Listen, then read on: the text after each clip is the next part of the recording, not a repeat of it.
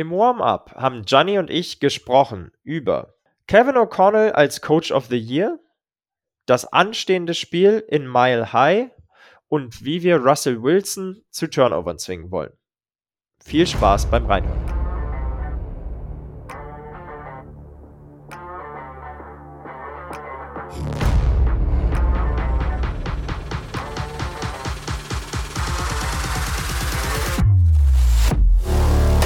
Schwarz, Rot, Purple and Gold.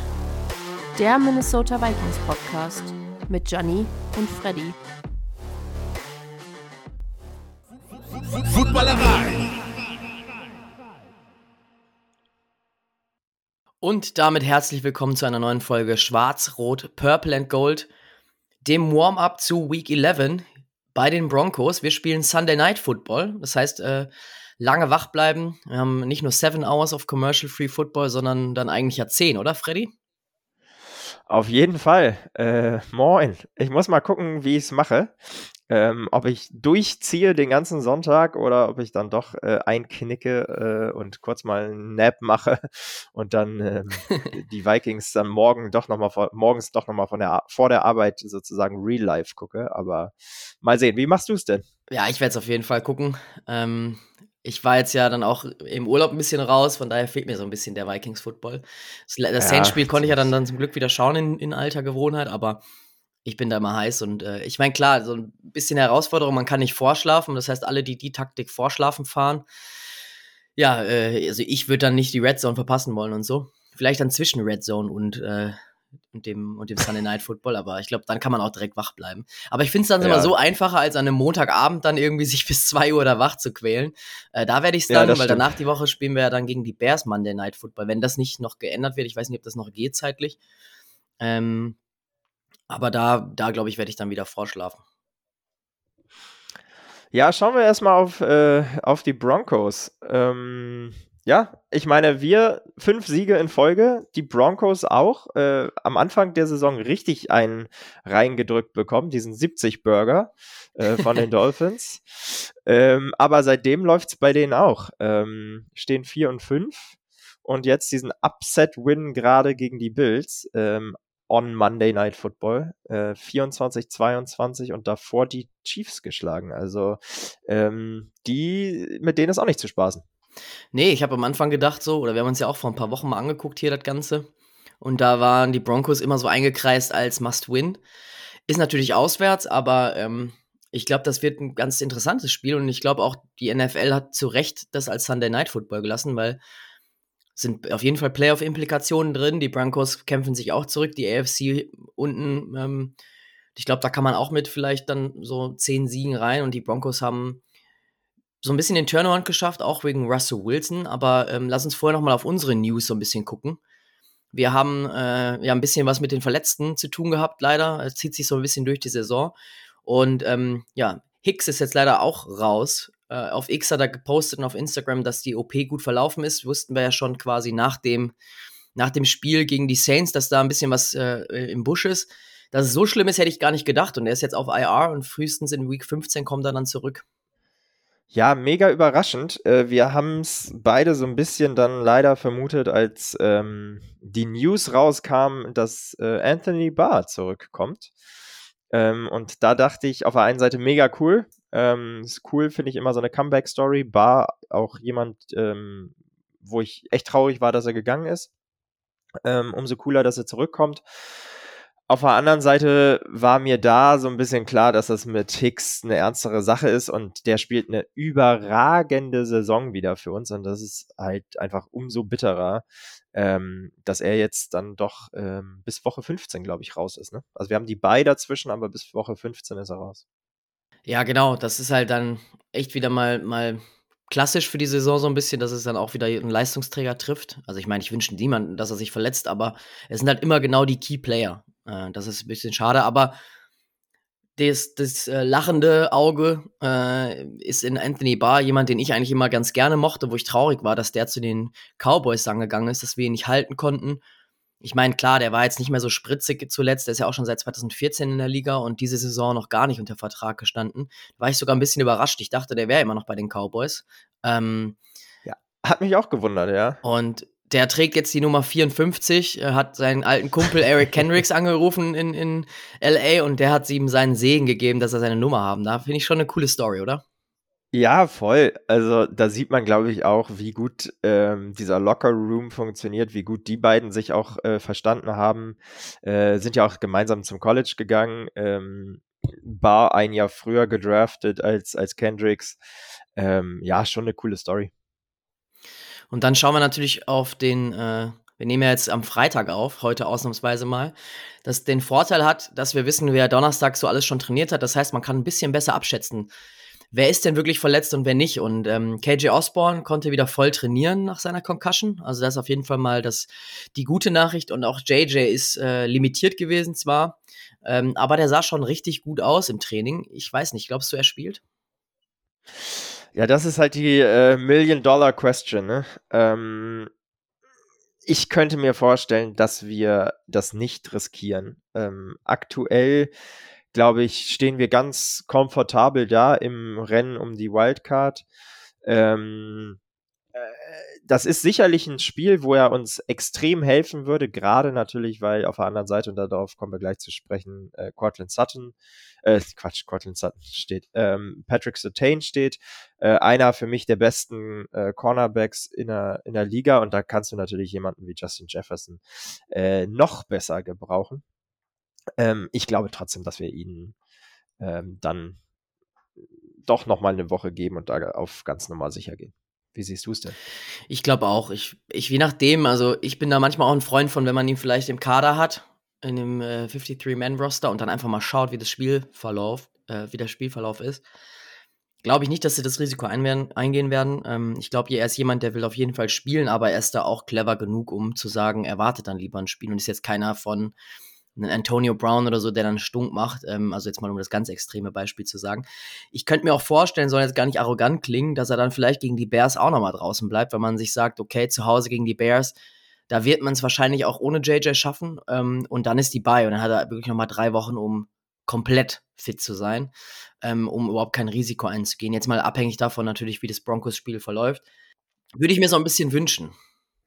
Ja, Genau, also das sagt er selber ja auch, ne, dass er ähm, erst spielen wird, wenn er wirklich 100% ist. Finde ich auch cool. Ähm, ab und zu sieht man diese Stories, wo jemand dann versucht mit irgendwie 80, 85 Prozent äh, zu spielen und das floppt eigentlich jedes Mal. Also entweder äh, endet das darin, dass gerade bei einer Hamstring-Injury ähm, derjenige sich wieder äh, verletzt. Oder das andere ist einfach, dass der komplett in, ineffektiv ist, weil man muss sich das vorstellen, wenn du einfach nicht mit Full Speed ähm, da diese Routes laufen kannst oder cutten kannst, äh, dann gerade, das ist ja was, dieses Route Running auch von dem Justin Jefferson lebt, ähm, dann hast du halt einfach gar keine Chance äh, gegen die natürlich super starken Cornerbacks in der NFL auch ähm, Separation zu kreieren. Und dann bringt dir das eigentlich auch nichts. Ähm, von daher, ich bin gespannt, ob wir ihn sehen würden. Auf der anderen Seite muss man natürlich sagen, ne, Sunday Night Football, ähm, Big Stage und so, das klingt schon alles wie gemacht für, für JJ. Auf der anderen Seite ähm, würde ich da auch dazu plädieren, dann lieber vorsichtig zu sein.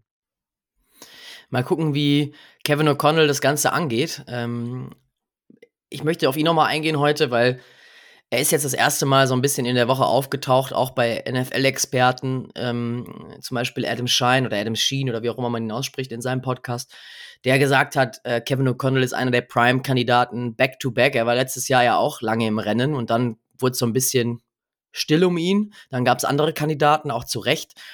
Ähm, jetzt sind, ist er mit den Buchmachern eigentlich so Top 5, ähm, dass er Coach of the Year werden kann. Und er hat auch gesagt, Adam Schein, ähm, er bringt so eine Winning Culture nach Minnesota ähm, und auch mit Dobbs hat er so die perfekte Herangehensweise. Also ein bisschen Playcalling haben wir ja lange kritisiert und oft auch mal, ähm, aber jetzt sieht man halt wirklich seine Leistung und was er geschaffen hat, oder? Ich glaube, unter Simmer wäre das vielleicht anders gelaufen die ganze Saison. Ja, er ist halt, das muss man schon sagen, er ist schon so ein Offensive Mastermind, ne? Ähm, äh, das sieht man dann eben immer in den Situationen, finde ich, wo es nicht alles glatt läuft, wie du gesagt hast, äh, wo er dann eben mit Josh Dobbs irgendwie ein Spiel gewinnt äh, und der noch nicht mal die Playcalls kennt. Ähm, also Wahnsinn, wie gesagt, sind wir auch genauer schon drauf eingegangen. für mich ist es aber gar nicht nur seine Herangehensweise in der Offense, sondern einfach auch dieses, ähm, was wir ja sehr lange unter Simmer hatten, dieses hard-nosed irgendwie ähm, äh, Coaching-Style, der vielleicht mittlerweile in der NFL auch so ein bisschen outdated ist. Er hat ja einen ganz anderen Approach und ist da eher jemand, der ähm, die Spieler unterstützt, der immer wieder auch ähm, sie ermutigt, ähm, der auch mal, ähm, wenn Fehler passieren, äh, ermutigt weiterzumachen. So, das ist ein ganz anderer Style und ähm, ja, ich meine, man muss dann schon sagen, in einem äh, in einem Jahr, wo es, wo man sowieso sagt, das ist ein competitive Rebuild und man dann ähm, Justin Jefferson ähm, lange Zeit nicht hat, wo man äh, sehr viele andere Verletzungen hat, wo man seinen Starting Quarterback verliert. Ähm, das ist schon eine krasse, krasse Leistung. Aber wer würde denn ähm, für dich neben ihm sozusagen noch im Rennen äh, auf den Coach of the Year Award äh, Sinn machen? Ja, ich finde halt, äh, wie man immer nennen muss, ist Dan Campbell dieses Jahr, also von den Lions. Das hat man eigentlich die letzten Jahre immer schon auch gesehen, was der gemacht hat. Auch eigentlich so ein bisschen mehr seiner Mentality in Detroit hat der natürlich so eine ganz andere Kultur geschaffen. Die, die Lions sind jetzt kein Losing-Team mehr. Das liegt natürlich auch am Kader, aber das liegt auch an ihm. Und ähm, er wurde am Anfang ja viel belächelt mit seiner äh, äh, Kneecap-Rede, dass er gesagt hat, ja, wir müssen irgendwie ganz hart sein und ähm, ich würde auch äh, Kniescheiben zerbrechen beim, bei den Gegnern und so weiter, ähm, weil er ja so ein, auch so ein alter Hase ist und so ein, so ein harter Hund und da hat man wirklich viel gesagt, ja, der kann halt nicht viel. Aber der wird natürlich auch jetzt nicht einfach mal so Head Coach in Detroit, sondern der hatte schon auch was drauf. Ähm, und man muss natürlich auch bei den Texans Demico Ryans nennen. Also, was der für eine Saisonleistung herzaubert von den Texans, das hat niemand erwartet. Auch CJ Stroud ist jetzt so der, ja, die Texans sind so irgendwie der lachende Dritte von den, von den Panthers, von den, von den Bears, von auch vielleicht sogar, gut, da ist Verletzungspech von den Coles. Man hätte niemals äh, gedacht, wahrscheinlich am Anfang, dass CJ Stroud so ready ist und auch die ganzen Texans. Auch letztes Jahr waren sie gar nicht so schlecht, wie sie gemacht wurden. Ähm, da gab es ja auch schon immer Gerüchte und ich glaube, da könnte es sogar für die Playoffs reichen. Ähm, und dann hat man natürlich, das sind immer so die Stories, die die NFL natürlich liebt.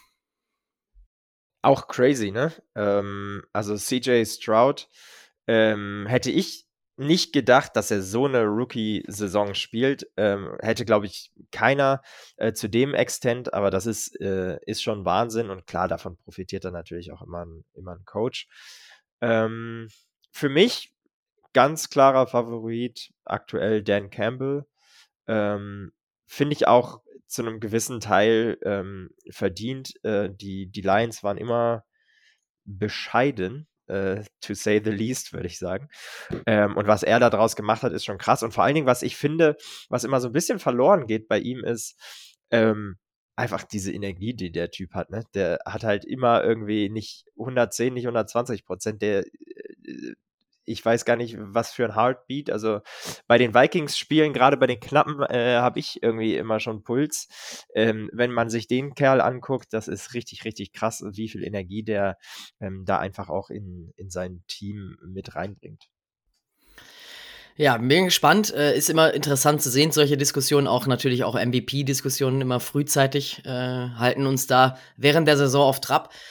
Aber, Josh Dobbs, oder? Ja, Für MVP. absolut. Also das sowieso. Ähm, wir arbeiten natürlich dran und ähm, gegen die Broncos soll es natürlich direkt weiter äh, in der Erfolgsspur gehen und dass Kevin O'Connell und vielleicht auch ein Josh Dobbs dann äh, eine Chance hat. Vielleicht, vielleicht ja Comeback Player of the Year oder so. Ähm, lass uns doch mal aufs, aufs Matchup schauen, auf die Offense von uns. Ähm, die Broncos Defense, du hast es schon angesprochen, hat da so einige Stars. Ähm, auf wen müssen wir aufpassen? Ja, wir haben es eben angesprochen. Für mich tatsächlich, ähm, und da sind wir dann auch wahrscheinlich bei dem, bei dem spannendsten Matchup direkt, Patrick Sertain gegen, mhm. ähm, gegen Addison. Ähm, Sertain für mich einer der, der besten Cornerbacks, wie gesagt. Ähm, und da wird es spannend zu sehen. Der spielt normalerweise ähm, hauptsächlich outside. ähm, Addison jemand, ja, der auch mal in den Slot gehen kann. Und das ist so ein bisschen äh, die Frage, wie wir dieses Spiel angehen und ob wir unsere Offense dahingehend so ein bisschen sogar vielleicht umstellen werden ähm, und Addison mehr im Slot sehen werden oder ob wir dann ähm, tatsächlich doch ähm, ja, ganz, ganz herkömmlich sozusagen, wie wir die letzten Spiele auch gespielt haben, ähm, uns dagegen aufstellen. Und das andere große Matchup in der Offense, ähm, wo wir, ähm, wo wir drauf gucken müssen, ist sicherlich äh, die Scrambling Ability von Josh Dobbs ähm, gegen die Broncos Defense, die da ja auch ein bisschen was zulässt.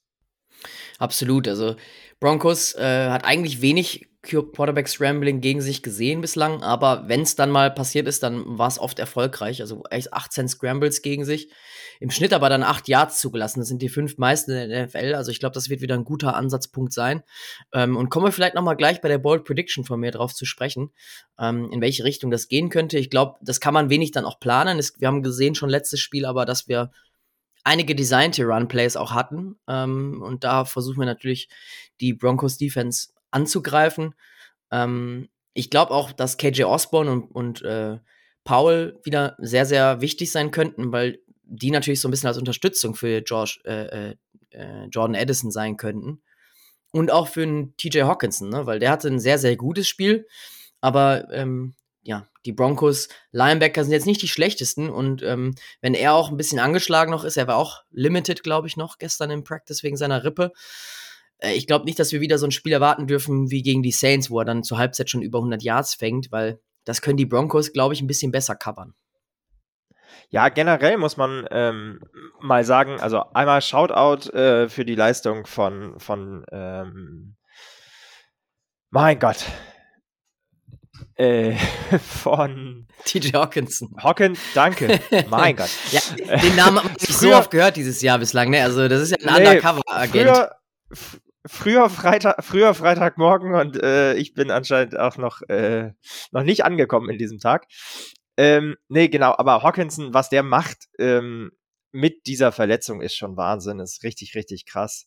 Ähm, auf der anderen Seite hast du es gesagt, die, die Defense ähm, von den Broncos ähm, ist jetzt auch kein Joke. Also, ähm, wie gesagt, die haben diesen 70 Burger mal ganz am Anfang reingedrückt bekommen und seitdem, ähm, auch wenn die, ich glaube, du hast mal Stats so ein bisschen rausgesucht, wenn die Stats jetzt gar nicht so sehr für sie sprechen, ähm, aber das, was sie gegen die Chiefs und dann auch gegen die Bills jetzt gezeigt haben, ähm, das war schon stark, gerade was Turnover angeht. Muss ich hier den Unmute-Button finden erstmal. Ähm, war noch was am Recherchieren, aber genauso sieht's aus. Also, sie haben letzte Woche auch vier Turnover äh, kreiert, hatten eigentlich schon mehr machen können. Ähm, gegen die Bills, Josh Allen ist ja so ein bisschen der Wurm drin auch, äh, aber das kann natürlich auch unerfahreneren Quarterbacks, will ich jetzt mal sagen. Josh Dobbs hat ähm, überhaupt noch keine Interception geworfen bei uns in den zwei Spielen. Ist überhaupt jemand, ähm, der der erste Quarterback ist, der in einem neuen Team über 400 Yards wirft, über 100 Yards äh, Rushing auf seiner äh, auf seinem Statsheet stehen hat und dabei noch keine Interception vorweisen kann. Ähm, aber eben die Defense so gegen den Run ist vor allem besonders schwach ähm, bei der, der Broncos. Also da, glaube ich, sollten wir noch mal angreifen, auch mit einem Dobbs eben, wenn der designte Run-Plays Die schwächste der Liga, meintest du, glaube ich, sogar. Ne? Ja, die schwächste der Liga, was äh, Total Yards angeht. Ähm, also lassen am meisten zu. Von daher sollte da auch was drin sein. Passing auch nur Nummer 24 in der Liga. Ähm, was sie aber eben können, sind die Big Plays kreieren. Und da müssen wir aufpassen. Also es kann durchaus sein, dass sie von mir aus 150 Yard Rushing zulassen, aber dann vielleicht äh, drei Interceptions fangen. Und dann ist natürlich, wir kennen es alle, das Turnover Battle. Ähm, dann ist natürlich auch schwierig, was zu holen. An der Stelle ähm, dann nochmal bitte äh, gut zuhören, Kevin O'Connell, ne? der hört ja sowieso unseren Podcast, das haben wir ja die letzten Wochen schon ähm, besprochen. Äh, gerne darauf gut aufpassen, weil das ist natürlich auch eine Geschichte. Ähm, so viel äh, Big Play-Potenzial wir mit Josh Dobbs dazu bekommen haben und seinen Scrambles, ähm, ist das aber natürlich schon auch eine Geschichte, ähm, wo er auch so ein bisschen, und das hat man gerade natürlich in dem Falcons-Game auch gesehen, was Fumbles angeht, was ähm, dann vielleicht auch doch die ein oder andere Interception angeht, hatte auch Glück gegen die Saints bei einem Wurf. Ähm, da müssen wir eben drauf, drauf aufpassen, dass wir den Broncos da ähm, gar nicht erst die Chance zu geben. Ähm, aber lass uns doch mal gucken auf die andere Seite. Ähm, was dürfen wir denn von Russell Wilson und der Broncos Offense gegen unsere Blitz-Heavy Defense erwarten? Ja, Russell Wilson hat sich so ein bisschen gemacht. Äh, ich habe mir den in Fantasy tatsächlich am Anfang der Saison geholt, weil ich auf Sean Payton, auf den Sean Payton-Effekt so ein bisschen gehofft habe. Habe ihn dann abgestoßen leider irgendwann, weil ich äh, Anthony Richardson hatte und der sich verletzt hat. Aber Wir haben, glaube ich, dazu gesprochen, oder? Kann sein, am Anfang. Weil das war, auch, das war auch meine äh, Strategie und ist oh, ich bin dann zwischendurch eingeknickt, sagen wir mal so. Ja, jetzt wird er so ein bisschen bei uns ähm, rumgereicht in der Liga, weil es ist immer so ein perfekter Bye-Week-Quarterback für die, wenn sein, wenn der Starter ausfällt. Ich habe mir mittlerweile CJ Stroud geholt, aber so viel Zeit muss sein. Ähm, ich glaube, er ist aber trotzdem jetzt wieder, zumindest hat er Flashes gezeigt vom alten Russell Wilson gerade auch was Scrambling angeht und was so sein Impro Improvisationstalent angeht, ähm, wo er einfach mal äh, ja irgendwie vielleicht in der Pocket hin und her rennt und dann doch noch ein Big Play kreieren kann. Das war auch letzte Woche wieder der Fall, ähm, gerade eben mit dem angesprochenen Cortland Sutton. Ist so ein bisschen die letzten Jahre so ein Receiver gewesen von den Broncos, der immer meiner Meinung nach gar nicht das zeigen konnte, weil er einfach nicht das Quarterback-Talent hatte. Ähm, aber das ist meiner Meinung nach auch ein, ein Wide Receiver, der super unterschätzt ist in der Liga und der auch letzte Woche eine Highlight-Play äh, after Highlight-Play hatte. Ähm, und man so natürlich auch dann die Bills schlagen kann mit einem Cortland Sutton im Prime. Ja, und er hat dann eben auch dieses Big Play, ähm, was er gemacht hat ähm, für den Touchdown, kam dann eben auch bei einem dieser Off-Schedule-Plays äh, von Russell Wilson, wo er eben ähm, ja der Russell Wilson ist, den wir von den Seahawks äh, kennen. Leider, muss man sagen, der jetzt natürlich, natürlich, wie es so ist, äh, gegen kurz äh, vor unserem Spiel dann zu alter Stärke zurückfindet. Ähm, der ja, ja, ich sag mal, äh, für weite Teile der Saison auch durchwachsen war. Und da sieht man aber einfach auch mal wieder, wie viel die Quarterback-Position ausmacht und wie sehr er dann auch so ein, so ein Team bereichern kann, einfach wenn er nur mal 10, 15 Prozent besser spielt. Was ganz interessant ist, wenn man auf seinen Statsheet schaut, ähm, ist, dass er eigentlich die ersten Wochen relativ viele Yards aufgelegt hat, ähm, zum Beispiel gegen die Commanders und Dolphins über, über 300 und die letzten Spiele ähm, eigentlich nie über 200 mehr geworfen hat, die letzten fünf, ähm, die letzten vier haben sie ja gewonnen, eben auch zum Beispiel gegen die Chiefs, äh, da hat er nur 95 Yards draufgebracht, eine Touchdown, zwei Interceptions und seitdem ist er Interception frei ähm, und da sieht man so ein bisschen auch, glaube ich, was in Sean Payton von ihm möchte. Er möchte klar immer diese Big Playability drin haben. Gerade auch für die gegnerische Defense ist er ein unberechenbares Element eigentlich, weil er kann jedes Mal ein Big Play liefern, aber ich glaube, wir sehen mehr jetzt aktuell dieses Underneath Play, ähm, kurze Plays und das ist auch, glaube ich, gegen uns wichtig. Ähm, also ich hoffe es mir natürlich nicht, dass die Broncos das so einsetzen werden, aber ähm, ich kann mir gut vorstellen, dass das ein Schlüssel zum Erfolg sein könnte für Russell Wilson. Schnell den Ball loswerden, um gar nicht so diese Blitz-Heavy Defense von uns ähm, ja, einen Ansatzpunkt zu geben. Ja, ich habe es ähm, gestern irgendwie gelesen. Wir sind natürlich an Nummer 1, was Blitzes angeht. Das ist jetzt wenig überraschend, aber mit 47 Prozent. Also ähm, die Hälfte der Zeit blitzen wir. Das ist schon sehr, sehr krass. Und genau, dagegen glaube ich, äh, nicht nur dieses Underneath-Play, was wir auch letzte Woche gegen die Bills übrigens ja schon ähm, gesehen haben bei den Broncos, wo sie Cortland Sutton, sonst ja jemand, der eher ähm, für die Big Plays, Vertical und die längeren ähm, äh, Brote sozusagen äh, zuständig ist, den sie dann aber auch deutlich mehr ins Spiel eingebunden bekommen haben einfach äh, aufgrund seiner Physis und seiner Statur ähm, im, im Short Yard Passing Game. Ähm, und das ist, glaube ich, was, wie gesagt, ähm, worauf wir aufpassen müssen, ähm, dass, dass wir da eben wirklich ähm, rigoros sind und jedes Mal maximal drei Yard Tagetiefe erlauben, ähm, damit wir dann eben bei bei Third Down ähm, dazu kommen, auch wirklich äh, die, das Three and Out oder den, äh, den Punt zu forcen. Äh, Jemand, den man auch äh, immer wieder nennen muss in den Broncos Country, ähm, was jetzt langsam, langsam ridet. Äh, den Satz wollte ich irgendwie unterbringen. Nee, ist aber Jerry Judy, der eigentlich so ja, seinem Talent immer nachläuft, oder? Also auch jetzt diese Saison Spieler nicht so, so spritzig ähm, und auch nicht so gut, wie man vielleicht gedacht hätte, Russell Wilson ihn machen könnte. Äh, die letzten Spiele immer nur drei Receptions, äh, gegen die Chiefs zwei sogar nur. Ähm, hatte auch ein bisschen mit Verletzungen zu kämpfen, ja, aber auch erst ein Touchdown. Ähm, und das ist laut Depth Chart so der zweite Receiver eigentlich. Also da wird es dann ein bisschen dünn, oder? Ja, und eigentlich auch immer jemand, den ich zum Beispiel, als er äh, rauskam, auch sehr gerne mal bei den Vikings gesehen ähm, hätte, äh, der sehr, sehr starkes College-Tape hatte. Ähm, und wundert mich auch da eigentlich jemand, der so ein bisschen unter den Erwartungen ähm, oder hinter den Erwartungen zurückgeblieben ist. Ähm, ich bin gespannt, besonders auf ähm, auch das, das Running Game und vor allen Dingen auch die Running Backs, ähm, wie sie eingesetzt werden in, in Screens gegen uns, eben um äh, so ein bisschen den, den Pressure zu mitigieren von unserer Defense. Äh, da ist ja auch ähm, Javonte Williams jemand, der ähm, eine starke Saison spielt. Äh, Habe ich zum Beispiel in Fantasy. Was mich immer so ein bisschen überrascht, wenn ich auf die Broncos Rushing Offense gucke, ist, ähm, die sind Nummer, äh, Nummer 6 in Yards per Rush mit 4,6 Yards, haben aber die schlecht oder sind das schlechteste Team, was Rushing Touchdowns angeht. Ähm, passt für mich überhaupt nicht zusammen.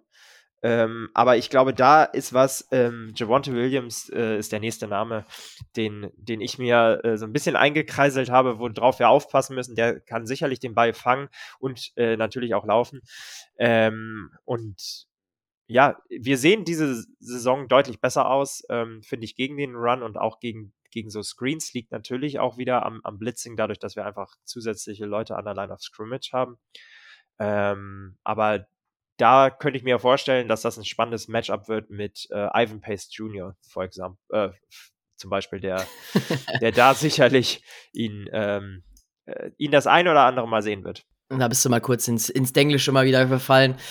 Kurz, kurz mal abgerutscht. Du bist schon gleich in der Arbeit drin, oder? Gleich danach äh, im Arbeitsmeeting, dann musst du gucken, dass du nicht auf Deutsch switcht. Ja, ich wollte gerade sagen, oder ähm, vielleicht so ein bisschen Football, Football-Talk mal im Arbeitsmeeting unterbringen. Könnte auch ganz witzig werden. Ja. An so einem Freitag geht das schon. nee, aber ähm, genau wie du sagst, also das ist irgendwie was, was ich mir auch rausge rausgesucht habe, weil da bin ich auch stutzig geworden, vor allem weil wir ja bis vor zwei Wochen, glaube ich, keinen einzigen Rush-Touchdown auch hatten. Ich glaube, das sieht so ein bisschen anders jetzt aus. Wir haben so ein bisschen die Kurve bekommen zum Glück. Ähm, aber da müssen wir trotzdem vorsichtig sein, dass sie nicht gegen die Vikings ausgerechnet mal wieder fünf Rushing-Touchdowns machen oder so. Ähm, gibt's ja auch mal ganz gerne, ne? Die Storyline ist eigentlich der Klassiker, ne? Ja, deswegen. Ob das Kicker, ob das Kicker sind, die ihr äh, lifelong longest Field Goal gegen uns machen, oder ob das dann in solche Storylines sind.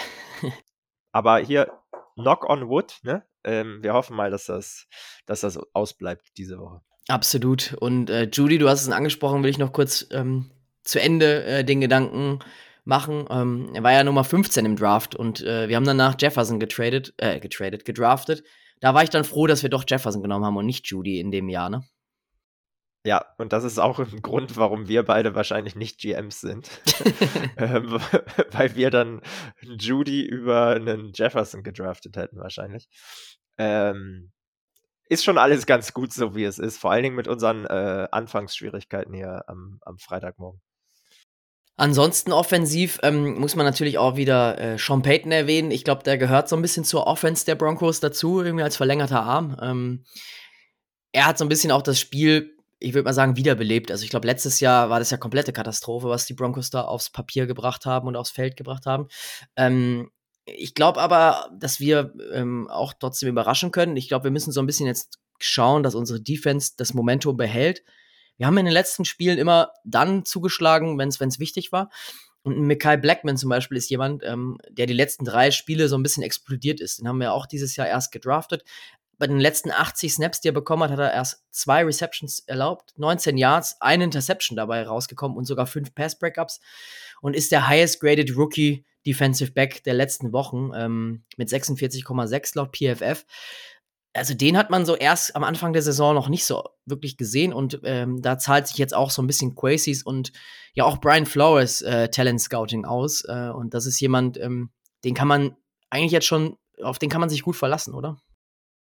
Absolut und eine, eine richtig gute Story für uns. Äh, wir sind ja auf Cornerback sozusagen äh, immer dünn besetzt, weil wir natürlich immer Cornerbacks hoch draften und die dann aber ähm, siehe in Andrew Booth, äh, siehe in Louis Sean, der ist jetzt nicht Cornerback, aber Safety, ähm, also Defensive Back.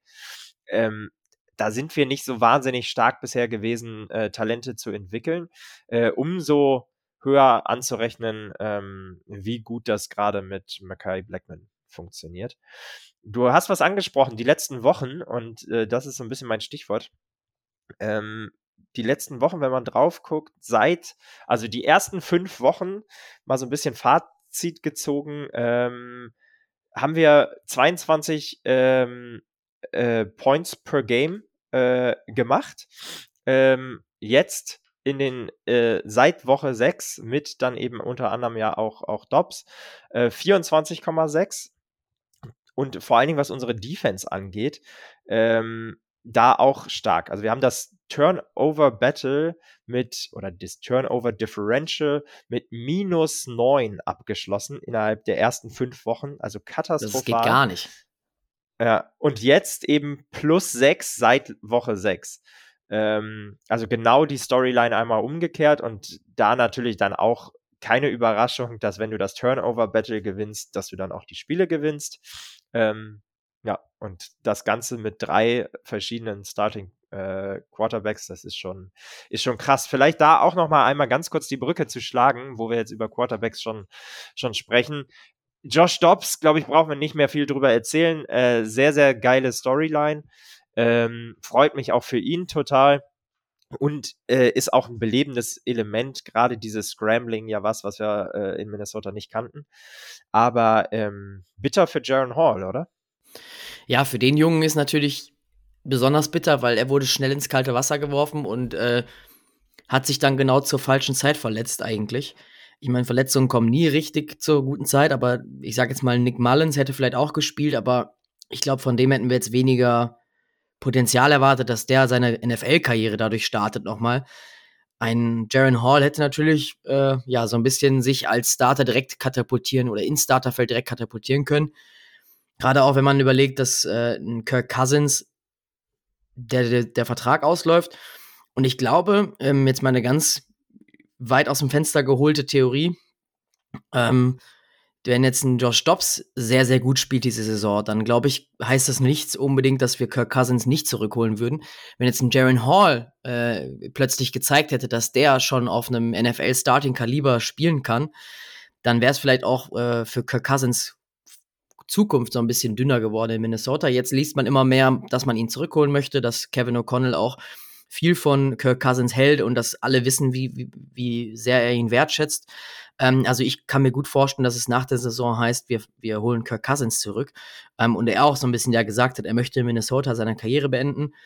Wenn jetzt ein Jaron Hall zum Beispiel eingeschlagen hätte, wäre das vielleicht nochmal anders gewesen. Hätte man sich nicht so früh festgelegt. Aber ich glaube, der Junge bekommt noch seine Zeit. Das darf man auch nicht vergessen. Er ist ein Fünf-Runden-Pick gewesen.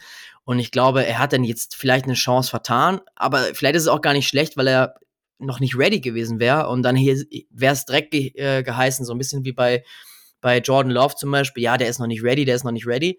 Ähm, und der hat jetzt seine zwei Jahre bekommen hinter Rogers. Zeigt natürlich erfreulicherweise aus Minnesota immer noch nicht so, dass er in die Fußstapfen treten kann. Aber wenn jetzt ein Jaron Hall komplett vernichtet worden wäre mit irgendwie einer Turnover-Differential ähm, von, keine Ahnung, äh, drei Touchdowns zu sechs Interceptions oder so nach zwei Wochen oder drei Wochen, dann hätte man äh, vielleicht in NFL-Kreisen und gerade da ist die NFL ja auch schnell, ähm, ihn vielleicht direkt schon vom Hof gejagt und dann hätte man ihn vielleicht nicht nächstes oder übernächstes Jahr ins kalte Wasser wieder schmeißen wollen. Ja, ich glaube auch, man äh, muss ihn da so ein bisschen ermutigen, einfach äh, dran zu bleiben. Für ihn persönlich, glaube ich, bitter, dann bekommst du die Chance, äh, bereitest dich vor. Das sah auch teilweise ja gut aus, was er gegen die Falcons dann gemacht hat, ähm, bis er dann eben verletzt raus musste mit der Concussion.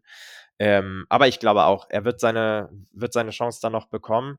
Und das ganze Thema äh, rund um Quarterback nehmen wir dann in der Offseason, glaube ich, nochmal auf. Da wird äh, spannend zu sehen sein, was jetzt auch die nächsten Wochen äh, passiert. Und hoffentlich äh, kann Dobbs da weiter so performen. Und dann, ähm, glaube ich, wird das ein besonders spannendes Thema. Aber zurück auf Sonntag zu schauen, da wird es definitiv mit Josh Dobbs natürlich dann an das Center gehen. Ähm, lass uns mal hier Butter bei der Fische machen. Äh, die Broncos sind zu Hause mit zweieinhalb Punkten Favorit und das Over-Under ist bei 43,5. Also die Buchmacher gehen eher davon aus, dass die beiden Defenses das Spiel so ein bisschen äh, ja, low-scoring halten können. Was glaubst du denn? Wie wird es ausgehen? Ja, ich, also Low Scoring hin oder her, ähm, das haben wir zum Beispiel bei äh, den Saints auch gesagt oder ähm, haben die Buchmacher das auch so gesehen und ich habe mich da dann ähm, auch ja, so ein bisschen mitreißen lassen. Ich glaube, diesmal wird es gar nicht so low scoring. Ähm, 26, 23 natürlich in klassischer äh, Minnesota Fashion werden wir das äh, nur knapp und in äh, wahrscheinlich wieder mit Puls von 250 äh, bei mir äh, gewinnen. Wird also mal wieder kein entspannter Sonntag.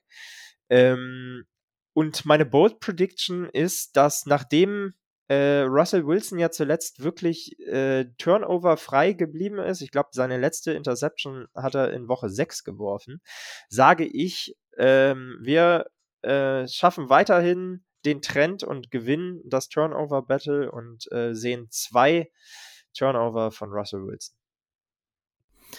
Ich hoffe, äh, das verteilt sich dann wieder schön auf die Defense. Michael Blackman ist da heiß drauf. Also von daher ähm, kann ich mir gut vorstellen, ähm, ich bin da so ein bisschen auf der ähnlichen Seite. Ich glaube auch, dass es wieder richtig knapp werden wird. 23, 21, ähm, also, also richtig eng. Ähm, ich glaube, wir sehen drei Rushing-Touchdowns von unserer Offense. Wenn Madison spielen kann, er ist ja noch ein bisschen limited, dann glaube ich von Madison, Dobbs und Ty Chandler jeweils einen. Ähm, von daher, ich bin noch nicht geil. ganz sicher, wen ich aufstellen soll. Das, deswegen muss ich auch wach bleiben, weil ich habe nämlich mir Chandler von den Waivers geholt. Und ich habe Madison aber auch. Das heißt, ich muss jetzt gucken, äh, wem traue ich da mehr zu, beziehungsweise wenn Madison, wenn es heißt, ja, der ist ein bisschen angeschlagen, dann werde ich vielleicht einfach mal das Risiko eingehen und Ty Chandler aufstellen, weil ich kann mir gut vorstellen, dass der vielleicht weniger Snaps bekommen wird, wenn beide fit sind, aber eben Big äh, Playability. So sieht's aus, die richtig wichtigen Dinger bekommen wird. Ja. Ja, das und er ist auch, wie gesagt, ja der explosivere von den beiden. Ähm, ja, ich äh, könnte mir gut vorstellen, dass wir da vielleicht den ein oder anderen längeren Run von Ty Chandler sehen und äh, hoffentlich dann auch einen Touchdown. Ich bin richtig heiß schon wieder auf Sonntag. Es kann wieder nicht äh, schnell genug kommen. Äh, und Ist ich freue so. mich schon auf Sunday Night Game, aber auch ganz cool eigentlich. Das Positive dann dran, man kann ganz entspannt die Red Zone gucken und dann äh, irgendwann dann rüberschalten sozusagen. Ähm, ja, bis dahin würde ich sagen Skull und dann nächste Woche wieder zum Skull Report einschalten.